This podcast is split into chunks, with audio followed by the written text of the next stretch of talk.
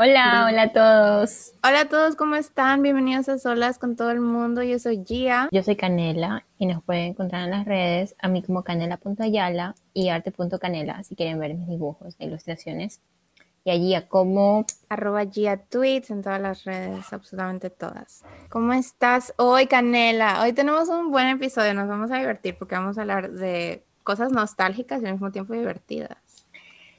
Bueno, ¿cómo estoy? Estoy estresada como siempre, como siempre. Y, como si fuera una señal del destino, abro Instagram y me aparece estos dibujos de Pictoline donde te explican términos y aparece un término que habla sobre cómo la gente está estresada por esta conexión y por tantos deberes. Pero pues bueno. Sí, yo te entiendo. Ojalá, ojalá te puedas divertir, pues.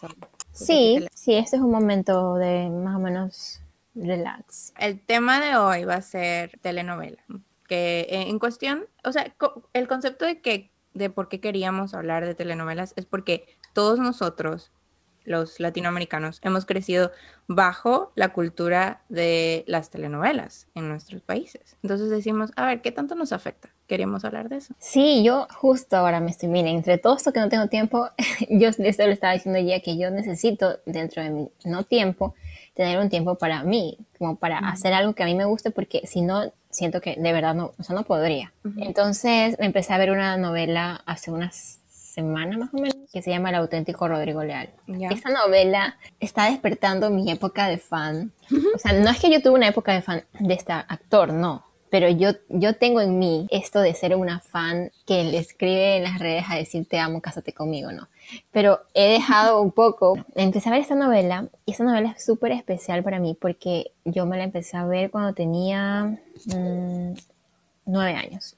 Y como que me recuerda una época de mi vida. Y creo que eso le pasa a muchas personas porque cuando uno ve novela de pequeño es cuando estás en el momento en que la familia, porque en mi casa era así, prendamos y solo teníamos un televisor en la casa y ese televisor era el que veíamos todos la novela. Especialmente mm. mi mamá y yo. Mi papá no. Nunca ha sido mucho de ver novelas. Entonces esta novela es especial porque aparece en una de mis canciones favoritas que se llama Morena Mía. Y la verdad es que la novela no es para mi edad porque era sobre un chico que se hace pasar por gay para entrar en un reality show y se enamora de la presentadora, pero se hacía pasar por gay. Entonces a mí está, esa, esa imagen de ese chico está como que grabada junto con la canción, pero ahora que me lo veo ya adulta, odio usar la palabra adulta, pero bueno, y ahorita que me lo veo ya adulta, eh, o sea, la tensión sexual, la química que tienen esos, esos chicos, se siente, o sea, tú la puedes sentir desde acá.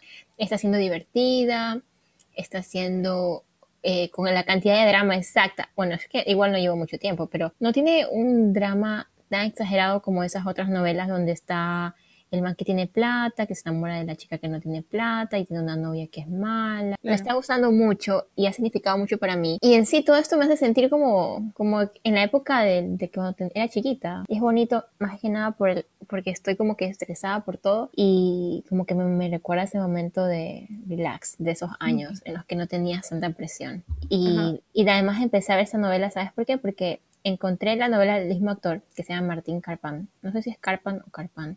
¿Pero cómo se llama la novela? la novela que estoy viendo se llama El auténtico Rodrigo Leal, pero decidí verla porque Netflix justamente empezó eh, pasar a una novela que se llama Nuevo Rico, Nuevo Pobre, la cual nunca me vi y sí es de ese estilo de drama. ¿Ya? Mm. Bastantísimo drama. Imagínate que es sobre unos niños que los cambian al nacer y después de 30 años reencuentran su familia y al punto que uno de ellos termina casado con la ex con la novia del otro y el otro termina casado con la hermana de la que era su novia. O sea, ese nivel de drama, ¿no? Ahí ya. Pero al ver esa novela y todo ese drama, me recordó a esos años en los que yo llegaba del colegio, enviaba las novelas en el almuerzo o las que yo merendaba y, y comía con mamá. Imagínense esta época, ¿no? Yo escuchaba la canción que pedí que me comprara un CD y, y una señora que trabajaba con mi papá, la secretaria del consultorio, me la escribió, le pidió a la hija que escuchara la canción y me escribiera la letra para yo poder cantar la letra. O sea, ese nivel de antigüedad de vieja estoy.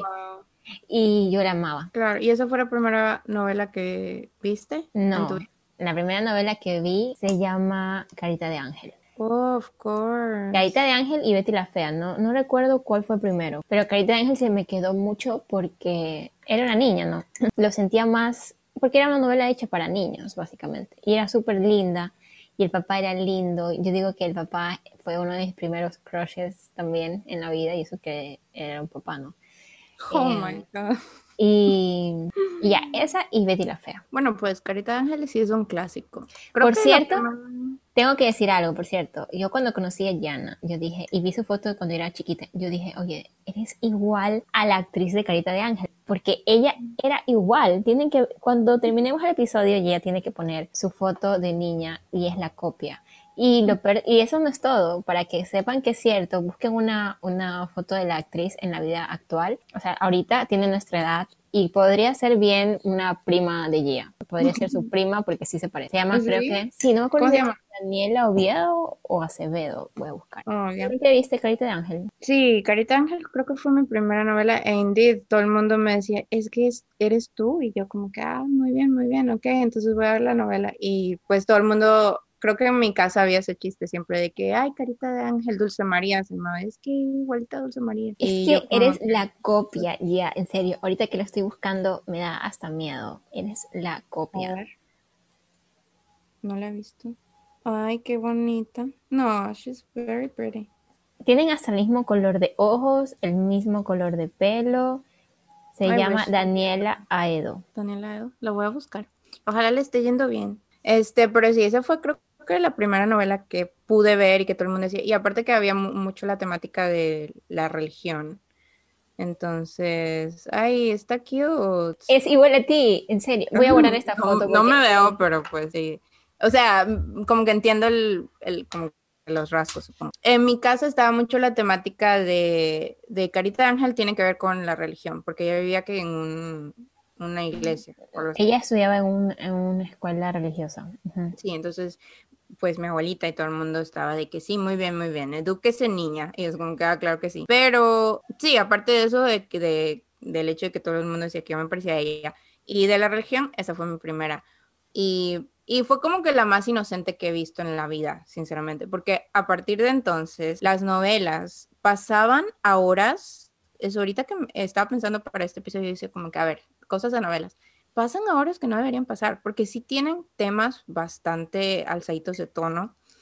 Y yo me acuerdo que después del noticiero daban novelas, entonces tipo. 8, 8 de la noche. Y los niños todavía están despiertos, o sea, let's be real. Y me acuerdo mucho de que yo me vi una novela que I shouldn't have. Ay, ¿cómo se llamaba? Era de una mujer, o sea, pero Dime de qué se trataba, tal vez me la vi. La cosa es de que de lo que más me acuerdo, que, lo- que me quedó marcado, porque no tengo idea de qué se trataba, quién era que habían muchas escenas de violaciones. Y creo que en parte ahorita lo pienso y lo quisieron internalizar y lo quisieron normalizar de una manera muy extraña. Porque cre- sí, creo que sí funcionó, porque crecí sabiendo de que ah, esto es algo, una urgencia natural que De sucede. los hombres. Sí, sí, sí. Entonces como que se internalizó un poquito ese sentido porque eran, no eran tabú, lo cual me pareció tan hipócrita, porque, o sea, yo creo que mm, si nos vamos al hecho de que no, no, no hay representación LGBT en las, eh, al menos en las novelas viejitas, en- porque, let's be honest, es parte de nuestra cultura, las telenovelas. En, en Norteamérica, en todos lados nos conocen por las telenovelas. o Claro, sea, y la representación y la representación que hay de los LGBT son con un estereotipo. Por ejemplo, en la novela que yo te digo, que es el auténtico Rodrigo Leal, él tiene un amigo que sí es gay y él actúa eh, todo como afeminado. Pero creo que está un poquito más avanzada. Bueno, la novela es del 2004. Un poquito más avanzada en el hecho de que esta persona que tiene todo el estereotipo de homosexual tiene una pareja con la que vive y la pareja no tiene tanto esto. O sea, no parece tanto lo que las personas creen que parece una persona gay, ¿no? Entonces, por ese, y viven juntos, y la amiga o sea, toma esto normal, no como que, uy, eres gay. Entonces, por ese lado, como que estaba un pasito más adelante. Bueno, supongo que eso está bien, pero de lo, o sea, la mayoría de, de estas novelas que yo me acuerdo, pues no había representación. Y si había, era siempre un side character, era como para meterlo ahí y ya, o sea, la típica que hacen los gringos cuando tienen una película full of white people y lo que hacen es, hey, el mejor amigo hagámoslo black. Entonces es como que ya, y ya nos perdonan la tremenda ofensa que es no considerar que hay diferentes razas en este país. Em, entonces sí, pues había ese tipo de cosas. Me acuerdo que una de las novelas que vi pequeña y fue sin supervisión fue de una muchacha que había nacido producto de una violación. Y era una actriz súper famosa. La mujer, o sea, la mamá de ella que había sido violada, la odiaba, la odiaba a la niña, decía que era un producto de un pecado que, que, su padre era un engendro, obviamente por lo que le hizo, which I agree, pero no era culpa de la niña al final del día. Entonces la tenía amarrada en su cuarto. Sí, es como yo me vi a los cuántos años tenía, ocho años, Pasión de Gavilanes. Eh, no me la vi, o sea, como que yo veía porque en mi casa la veían. Y ahora, a último, también estaba en Netflix y dije, ay, quiero recordar esa época, pero no pude pasar el primer capítulo. Te lo juro. Y sabes lo que, o sea, eso estaba viendo con mi hermano y pasaron 20 minutos y yo ya había adelantado muchas partes porque, ¿qué man o sea, me da solo fastidio recordar a este man de Mario Cimarro, eh, que es el que tiene pelo largo siempre ha hecho el sexy. Uy, actúa como... ¿Cómo que, como que? Es como que no lo un bruto, o sea, es como que, que tiene una, mira, son tres hermanos, tienen una hermana que tiene 18 años. Mire, conste, solo me vi el primer episodio, sí. Tiene una hermana de 18 años y la cuidan y la chica es novia de un viejo y se enteran y entonces como empiezan a hablar de la hermana, ah, yo voy de, de puñete. O sea, todo este man, de, el que hace, el que se llama Mario Cimarro, que no sé cómo se llama la novela, todo lo quería solucionar con el golpe. Y que sí, que tú ya te acosaste con él, que eres una cualquiera. Primero, primero uno, o sea, primero uno, primero lo que voy a decir es que primero está mal que él es el hermano, no es el padre. Segundo, quiere irse encima de lo que la chica quiere, que por cierto ya es mayor de edad. Tercero, la tratan como si fuera una prostituta porque anda con una persona mayor. Que, bueno, resultó ser casado. Obviamente tenía que ser casado, pero ella no lo sabía, ¿no? Eh, y, tú, y todo el tiempo él andan, todo el tiempo andan sin camisa, así como que, ay, todo sudado, todo hecho el soy fuerte, cogen las cosas así, cosas pesadas y las lanzan. Eh, va al, van a una tienda y en la tienda a la, chica le dicen, sí, que tú eres una cualquiera o algo así, y él va y se pelea. Y así hecho el, el que tienen que agarrarlo los hermanos porque él no puede controlarse, porque, ay, hoy no. Uy, yo, tuve que adelantar, literalmente adelantaba así como que, ok, adelanto esa parte, ok, adelanto esa parte, porque quería llegar a la parte donde ellos van a trabajar a la casa de los manes con plata, que no me acuerdo cómo llegó eso a suceder y cada uno se enamora de cada hermana, ¿no? Quería llegar a esa parte porque, pero no pude verla, o sea, fue muy insoportable para mí la actuación de Mario Cimarro y lo peor de todo es que eh, esas novelas formaron y mucho de lo que las personas querían en esa época. Es como, es como pasó con Rebelde, por ejemplo, la novela Rebelde. Yo nunca vi Rebelde. Yo tampoco nunca me la vi, la versión mexicana. Yo nunca me la vi porque me parecía insoportable, o sea, me parecía insoportable la actitud de todos ellos y lo que más me parecía insoportable es como de repente yo tenía una mejor amiga en esa época, la man se hizo fan y no tenía, hizo, obviamente no se pudo haber hecho fan de nadie más que de Mía Colucci. Qué fastidio que me daba esa, esa chica. Actuaba como una engreída, como una man como tonta y de repente justo ese año mi amiga se fue. Mi mejor amiga se fue y se cambió de eh, séptimo año básico. Imagínense, 11 años teníamos. Se cambió a otra escuela.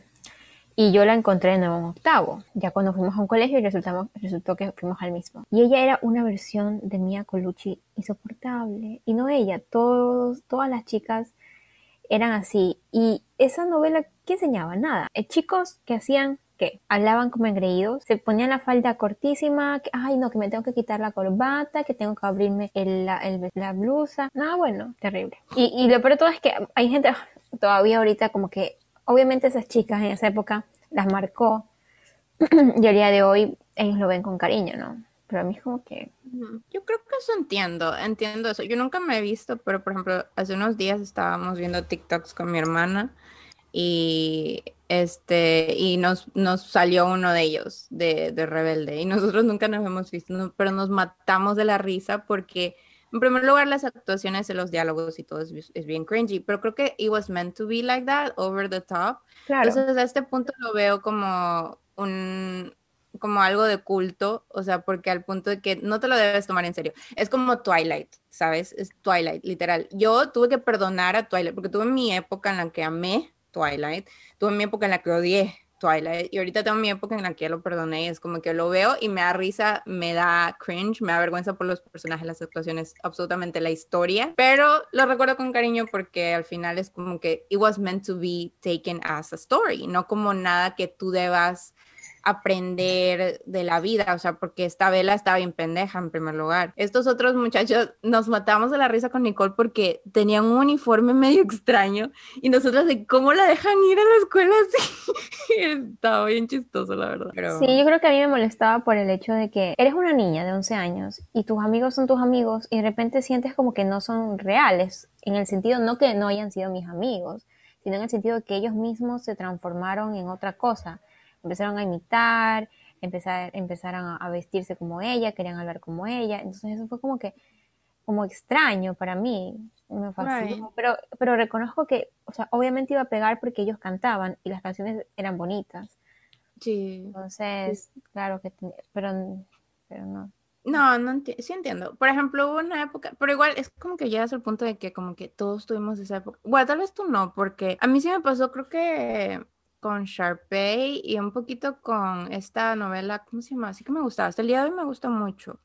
Eh, Isa TKM, por eso ya la vi un poquito más grande. Pero me acuerdo que Isa tenía esta manera muy peculiar de hablar, que a mí se me, no se me pegó, yo la agarré y me acuerdo que una amiga mía también la agarró. Y en ese entonces yo le echaba hate a mi amiga, es como que, ay, se quiere parecer a Isa. Pero en realidad, tú también, bitch, you know what I mean? O sea, al final del día queríamos ser igual de cute que ella y pues X, igual nos escuchábamos igual de bobas, pero pues uno crece y como que dice ya. Claro, sí, porque por ejemplo en mi caso lo mío fue con Gabriela Montes de High School Musical, que no es una novela, ¿no? Pero me gustaba como ella era.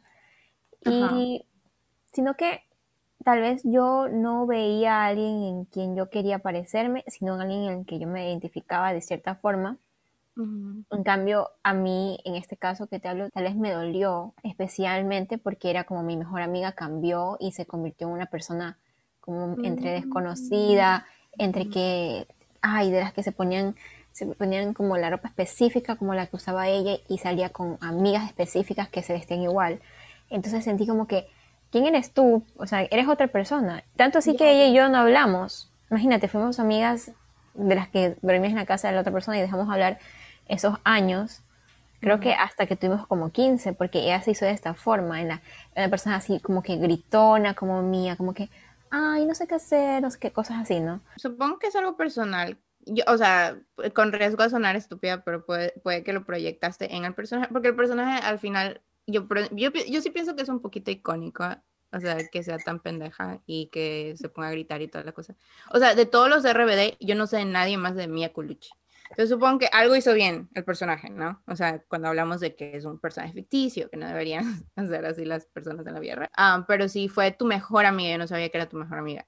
Eso obviamente, yo te entiendo muy bien, claro, una vez o sea, cuando ya no congenias y ves de que es tu amiga adaptando una personalidad que ni siquiera es de ella, pues obviamente... Pero sabes que luego volvimos a ser amigas y tal vez no es que no era completamente, tal vez tenía un poco de, de eso, un poco de que le gustaba igual llamar la atención. Yo siempre igual la miré con cariño cuando ella hizo de todo eso, solo sentí como que, ¿por qué cambias? Es que eso es yo pienso que tú congenias con diferentes personalidades porque eso es el contraste, por ejemplo, de Canela y yo. Canela se identificó más con Vanessa Hudgens o con, ¿cómo se llama? Gabriela. Montes. Lo cual hubiese sido precioso. Yo quería identificarme con ella, pero en realidad, y hasta el día de hoy, I'm Sharpay. Realmente sí, I'm all about showbiz, me encanta lo glittery, I love the drama y todo eso, o sea, me gustan mucho las artes. Entonces sí tiene sentido. Ahora mi, adulto, mi ser adulto es como de que, ah, sí, claro, it makes all the sense that you wanted to be Sharpay. Y, pero yo me pasaba de pendeja porque yo hasta llevaba una carterita a la escuela porque Sharpay llevaba carterita, así que si me conocieron en la escuela, ese no era yo, yo no existía.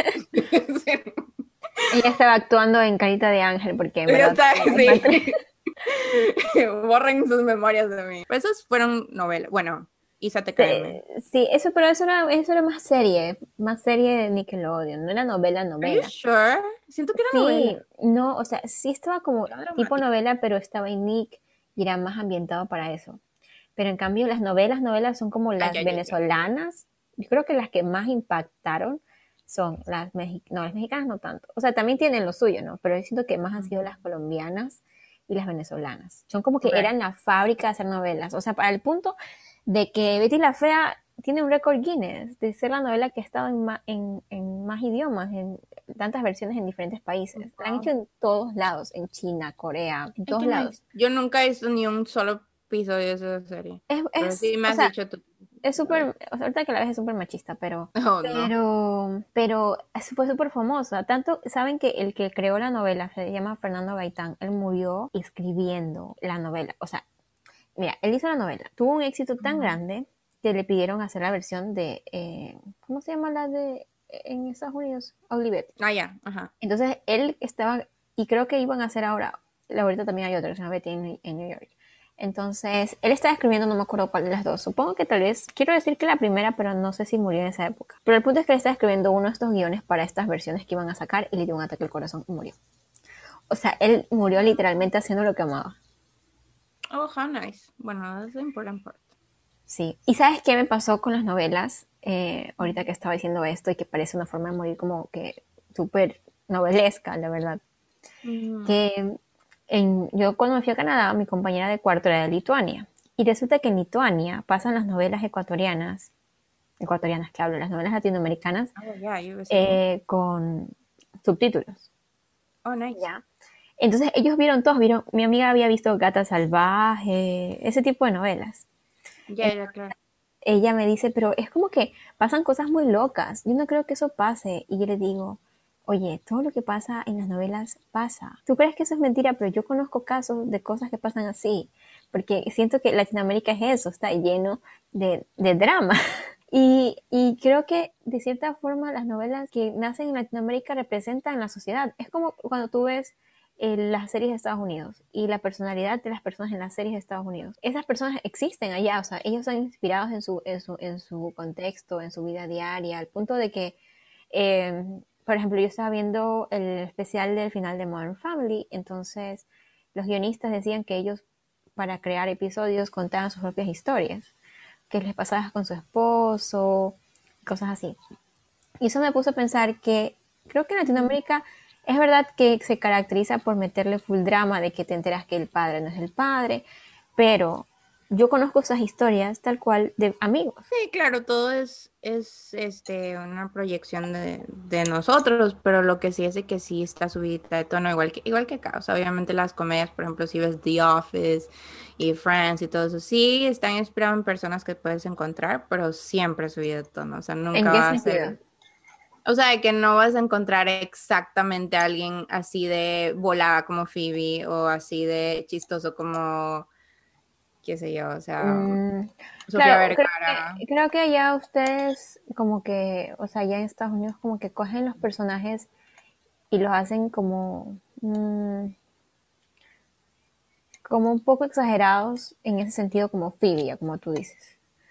Pero acá exageran las situaciones, o sea, aquí lo que llevan es el drama de cómo la vida en un segundo cambia y de repente el man que mataste resultó ser tu papá.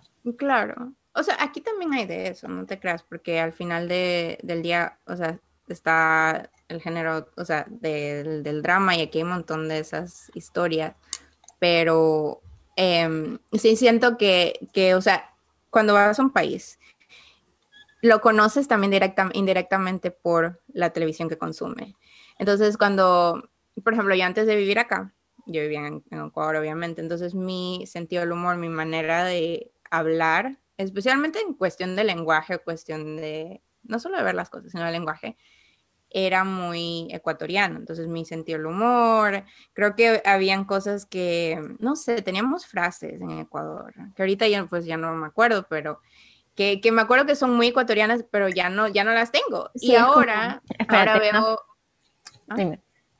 No. que ahorita que dices eh, de las frases de Ecuador, me hice acuerdo de una amiga que vive ahorita en Nueva York y dice que a veces le da ganas de decirle a alguien como que usted cállese que usted es bailarina, pero nadie entendería ese chiste porque es algo muy de Ecuador. No, no lo entiendo. Ya, es, es, es chistoso porque es un meme de una presentadora que se llama Carla Salas. Entonces, en plena televisión nacional se pelea con un médico y ella estaba diciendo algo y ella es bailarina. Entonces el médico le dice, usted cállese que usted es bailarina en plena televisión. Y eso se quedó como un meme, como cuando tú quieres decir algo le dices, usted cállese que usted es bailarina, como que usted no sabe nada. Es bailarina. Bueno, claro, y eso ahí no, no en sería mi caso, yo lo vería como de que that's rude. Why would you say that? Pero, o sea, es, el, e, es que te crías o te, te adaptas a el, el, entretenimiento que se consume. Entonces, en Latinoamérica se consume este entretenimiento, eh, que es las telenovelas, etcétera. Nosotros crecimos con eso, entonces sí tenemos parte de eso. Yo me mudé acá y pues sí, o sea, tú me encuentras viendo Saturday Night Live y mi hermana el otro día me dice, a mí no me parece gracioso Saturday Night Live. Y digo, a mí me mata la risa. Pero antes no me parecía gracioso porque, o sea, es un, o sea, ya es cuando te acostumbras, te aclimatas a el idioma o la manera en la que se expresan una cultura. Entonces aquí, aquí es muy diferente a las telenovelas. Yo aquí no consumo absolutamente nada de, de telenovelas. llevo años que no lo he. Eh, la, una novela que me marcó mucho parte de, todo eh, fue Gata Salvaje. Y yo, yo creo que la vi en mi intercambio en Dinamarca, como que para, por, por los LOLs, o sea, simplemente como para pasar el tiempo, fue como que, ah, aquí está, let's watch it. Y me choqueó un chorro ver la diferencia de las clases sociales o sea, era, era muy visible y querían hacerte notar de que ella venía de una familia muy pobre y aquella era de familia buena. Entonces era como esta guerra de clases y siempre estaba la señorita buena, que es bien humilde, pero las ricachonas eran malas, entonces, y siempre es el mismo, como que la misma base. O sea, los ricos son malos, eat the rich, I get it, pero y los pobres son súper maltratados y siempre hay, este, pues igual al final se termina casando con un rico, lo cual entonces la convierte en rica, ¿no? Entonces ella, pero ella no sería mala porque she was a good person. Entonces es como que todo este champú de, oh, man, de stereotypes. Claro, es como que tienen todos estos roles que, eh, que existen en la sociedad. Y, y básicamente en Latinoamérica se trata de eso, de una historia de amor, siempre tiene que haber alguien con plata, siempre está la man que no tiene plata, siempre está la historia trágica, la chica que quiere conseguir el novio y todo gira en torno a, como que la mujer quiere conseguir al hombre y el hombre o el hombre macho que tiene que conseguir a la mujer. O sea, la mujer lo consigue por plata y el hombre lo consigue por macho. Es una cosa así. Exacto. Las telenovelas hablan mucho sobre las clases sociales porque creo que es lo que se vive en Latinoamérica. Eh, desde que fue la conquista, creo que es un rastro de, lo que quedó de la colonia, como que en esa época existían las personas eh, blancas que conquistaron y los indígenas eran los que los empleados. Y es lo que quedó. Pero aquí quedó en clases sociales. Pero en Estados Unidos en cambio quedó lo mismo pero en versión raza. Eh, incluso creo que para el voto hablan sobre el voto negro, voto latino, voto de no sé dónde. Entonces, todo esto sobre la raza. O cuando fue esta chica, eh, Anya Taylor Joy, que es, ¿no? La que actúa en Gambito de Dama, y ganó, ella no podría parecer más gringa, porque ya de verdad no podría parecer más gringa. Y aún así, eh, le dijeron como que, ¿qué se siente ser la primera persona de color o algo así, como que gana esa categoría. Entonces, incluso en ese sentido se fija en, su color de piel, en, su, en de dónde nació, de dónde viene. Aquí no es mejor, aquí es peor, aquí es horrible. O sea, aquí te tratan de la madre si te, si te notan el acento. Recientemente tuvimos un problema en mi trabajo porque nos dijo una persona, nos dijo, ¿sabes qué? No queremos que hablen más español porque incomodan a las personas. So, aquí se vive ese tipo de cosas y, em, em, o sea, no voy a iniciar, eso es todo un debate, eso es todo una cosa horrible. Me, me, da coraje, porque yo sí lo vivo día tras día. Hay muchas personas que en, las elecciones del año pasado, em, por eso es importante eso, el voto negro, voto latino, sí es muy importante, porque aquí los blancos quieren que tú pienses de que tu voto no va a valer y no va a importar. Y que como eres indocumentado, bueno, no, si eres indocumentado no puedes votar, pero como eres latino realmente no, tu, voz no importa o si eres, eh, es, que, es que aquí, aquí a veces sientes que importas, porque de verdad es un país tan grande, con tantas culturas, tantas personas, tantos trabajos, que tú sientes de que tu voz no se escucha. Y aquí todo el mundo es muy opinionado. por eso es que existen ese tipo de cosas de voto latino, porque es, son como pequeñas eh, em, maneras de incentivar a las comunidades, que habemos muchas en este país, que pues sabes qué, sal y vota, haz tu parte y entonces e, es bastante importante, la verdad. Es. Claro, no, no, no, no, había, no había visto de ese lado que lo, lo hacen por tal vez visibilizar estos sectores, pero también creo que eso representa el hecho de que se fijan mucho, como que la gente allá que se, o sea, las personas blancas, así, que son para ellos raza pura, se fijan mucho en eso, que necesita que exista esta otra categoría para que se den cuenta que no son los únicos. Eso es terrible, como que no se sienten parte de un solo país en el que igual solamente representen al voto por sectores de ciudad, como acá, por ejemplo.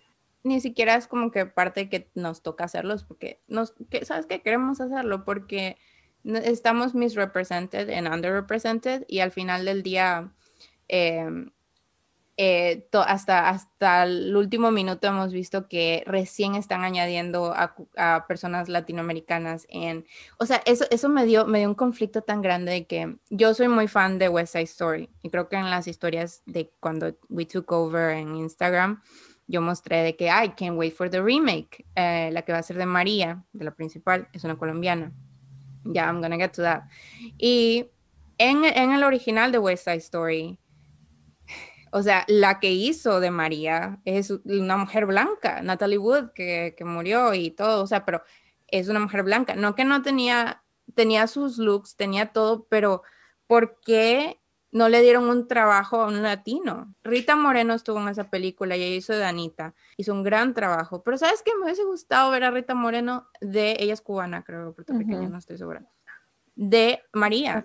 Entonces, en este país nos han, querido contar nuestra historia. Por eso es tan importante películas como In the Heights y todo eso. Han querido contar nuestra historia poniendo a los gringos ahí, o sea, poniendo americanos. Pero eso han hecho desde siempre, cuando hacían lo de blackface.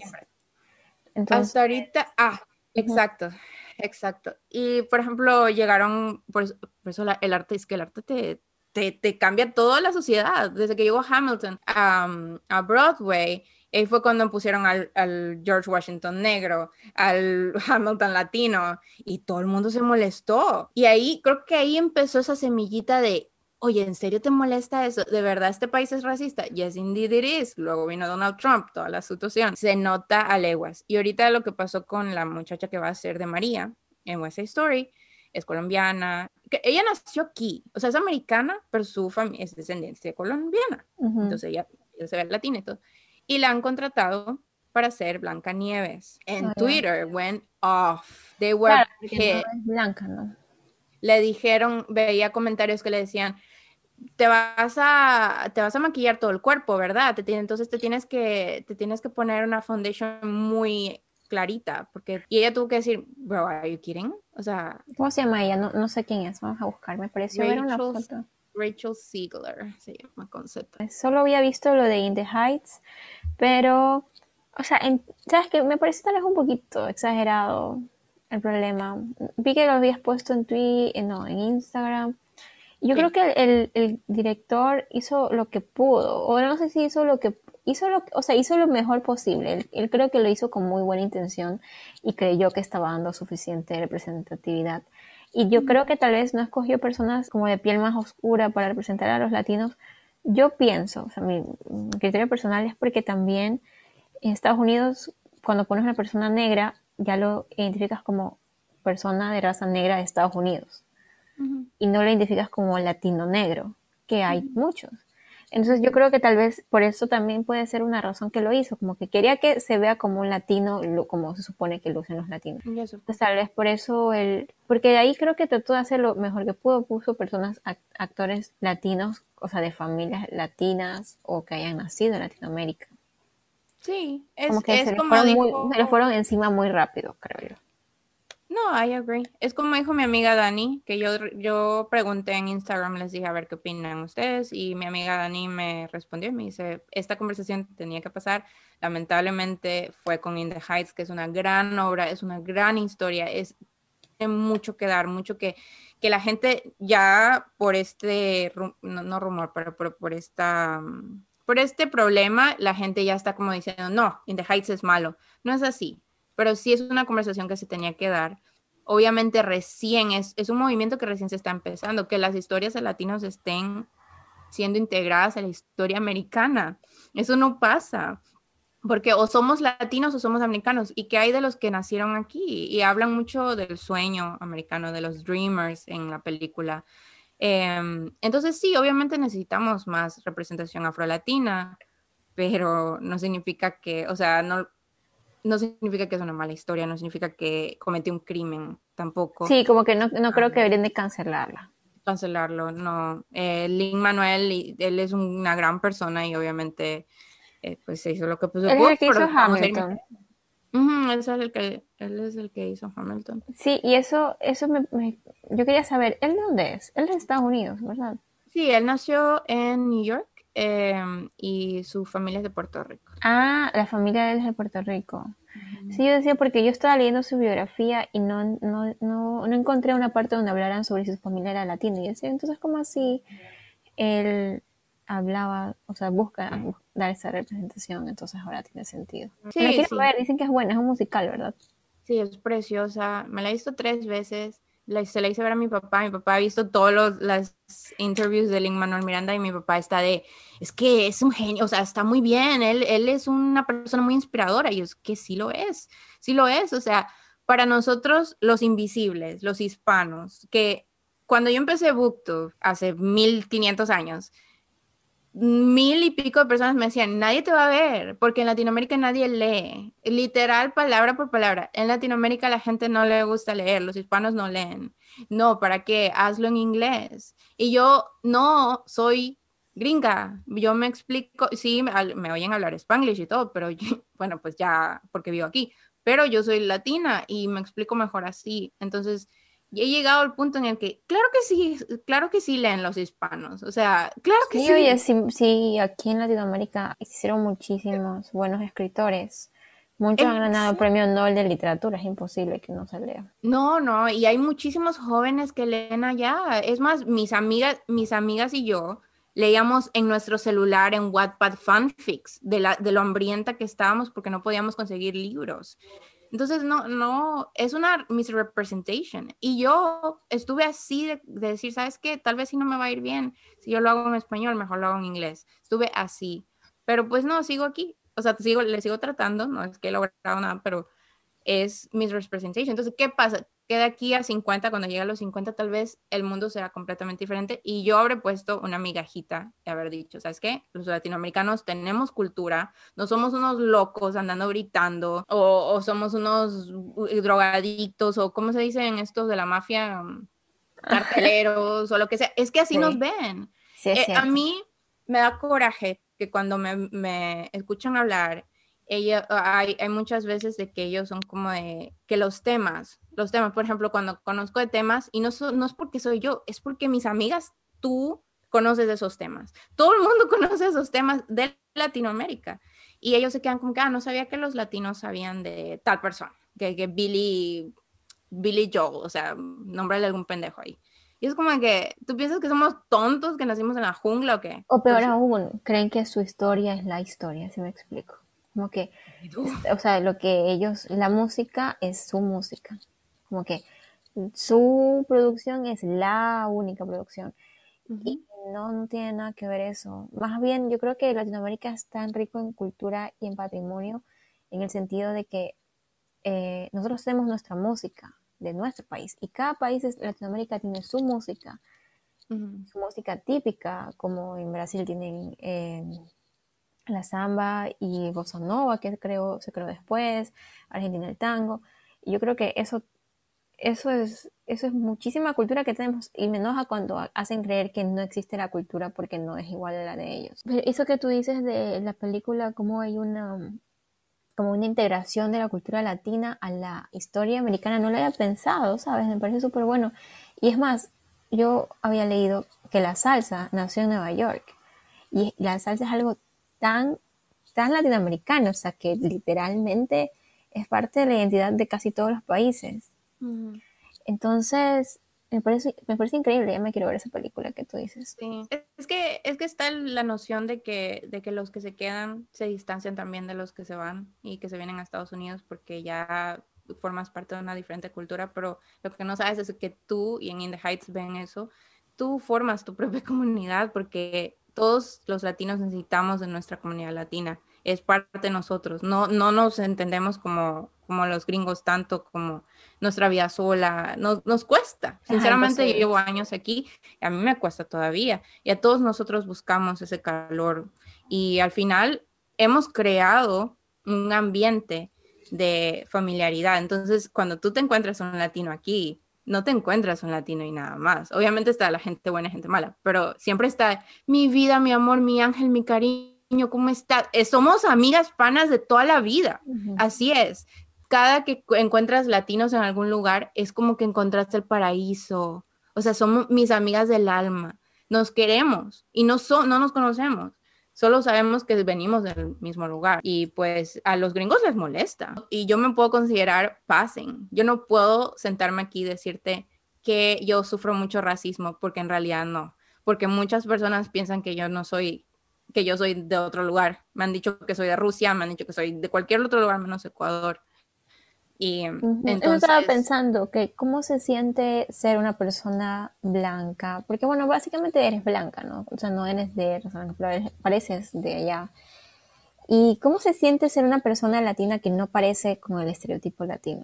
Porque, por ejemplo, cuando yo estuve en Canadá, se notaba que yo era latina. O sea, yo cumplía con el estereotipo de ser latina, el color de piel y todo. Pero, ¿cómo en tu caso, no es extraño como que donde tú veas tu representación de latino no se parece a ti tampoco. No, pero tampoco me siento no representada porque sí, sí encuentro personas, por ejemplo, Natalie Joy, o sea, es alguien que, ajá, que encuentro que tiene todas estas culturas diferentes, o sea, ella nació que en Inglaterra y es de Argentina y es de aquí en acá. Así mismo me siento yo como que todo este, este marunje de cosas. Y al final de cuentas, o sea, respondiendo a tu pregunta, me siento, eh, pues no, no me, no me siento diferente, siento que de todas maneras, ni bien abro la boca, todo el mundo sabe que soy latina. Por ejemplo, en la película que hablábamos, en The Heights, los latinos ahí no lucen como tú, lucen más como yo. Este, aún así sientes que representa lo que eres, ¿sí? Sí, sí siento que porque al final no es tanto de lo que lucen, sino como el, esfuerzo que le ponen, la ambición que tienen, lo que llevan dentro. Y esto suena súper corny, lo sé, lo siento muchísimo, una disculpa, pero en cada momento de la película me daba así, el corazón se me ponía apretado, porque es literal el día a día que yo vivo, es la lucha y lucha que yo tengo y el, el mismo sueño, es el mismo sueño. Entonces, vivir aquí es un constante soñar, porque a veces tu realidad no es la mejor. Y no es porque estemos viviendo mal ni nada, sino porque siempre falta un elemento. Entonces tú sueñas y tú aprendes a soñar. Por eso aquí se le dice los dreamers. Y tus sueños consisten en estudiar, en pagar tus deudas, en cosas pequeñas, pero te llenan, ¿sabes? Porque aquí es difícil make it. Es difícil, o sea, es mucho esfuerzo, mucha dedicación, mucha responsabilidad. Pero mira, Rosalía es otra o sea, yo la veo latina, pero al mismo tiempo yo la veo blanca. Entonces yo, yo no puedo quejarme de la representación en mi caso, porque aunque no me sintiese representada con los latinos, me sintiese representada con los, o sea, porque soy un híbrido de culturas. Claro, y te sentirías igual representada en el hecho de que empezaron a representar a los latinos diferente, porque a la final en Latinoamérica siempre se ha representado, o sea, los latinos blancos, como que antes latinoamericano, ajá, igual lo ponían a alguien blanco. Exacto, la tez clara no tiene cómo quejarse la representación porque de donde sea que tú ves, o sea, la sirenita, la cenicienta, todo esto, y en cambio tenemos cuando em, eh, tenemos a personas de color que tuvimos a Pocahontas y después a Tiana. Y lo peor de todo es que Pocahontas es una historia súper trágica. Sí, es súper triste. Entonces- imagínate. Entonces sí, tienes razón. Nos fuimos sobre las ramas otra vez. Sí, sorry, sorry porque te va a tocar editar mucho. It's fine. It's fine. Estoy un poco como nerviosa porque yo digo, yo soy el Canela es un poquito más de que, ¿sabes qué? Lo hago compacto, pero yo, mi papá siempre me reta que hago mis videos bien largos. Veamos qué tal, veamos cómo sale, que no, que no salga de dos horas el episodio de hoy. No, hoy día creo que hablamos una hora cuarenta. Sí. Pues dos horas, mi cara. Una hora y cincuenta y nueve, nada más, amiga. Sí, oye, también la vez pasada también hubo una, una hora cuarenta y lo reduje a 40 minutos. Y quedé eres como que, oh, wow, ¿cómo lo hice? No sé cómo lo hiciste. Siempre que veo, yo me sorprendo porque hablamos un chorro y cuando veo Canela lo, lo, lo Y puso como- aparece todo. Y es como que dices, ¿cómo fue? Pero cuando yo estaba editando los videos, yo los dejaba que una hora y algo. Entonces va a ser un challenge para mí este fin de semana. Va a ser muy interesante. Y la- cualquier cosa, si, si se te hace complicado, me dices y yo veo ya. Porque igual lo vas a- supongo que igual lo puedes poner en el drive y todo. Porque voy a Sí, llevar porque- mi, tengo clases yo hasta el sábado, entonces, a pesar que voy a estar allá donde mis tíos, voy a tener que llevar mi compu. Don't worry. Don't worry. Bueno, do despidámonos. to not disappoint you. Sí, chicos, gracias por estar hoy día. Hablamos muchas cosas. Eh, termino diciendo que véanse el auténtico Rodrigo Leal porque el actor es perfecto y esa química que tienen, ay, les va a llegar al corazón como a mí. Y pueden compartir conmigo porque yo estoy como, en verdad estoy como loca. Y si no saben dónde verla, véanla en YouTube porque ya lo busqué. Créanme que lo he buscado en todos lados, así que solo la pueden ver ahí. Ay, qué nice. Voy a ver si la veo, pero no sé. No sé, pues que yo no soy muy de novela ahorita. Ay, La no, es que ese Y chico... más de romance, yo estoy como de. Es que ese chico tiene, tiene, o sea, la forma en la que se miran los dos te mata, te Son mata. como, son como yo, miro a los BTS, no me entero. Pero Son como, es que es como una danza de miradas, de gustos, eh, me fascina. Es que a mí ese tipo de, de coqueteo me encanta, es mi, es mi coqueteo.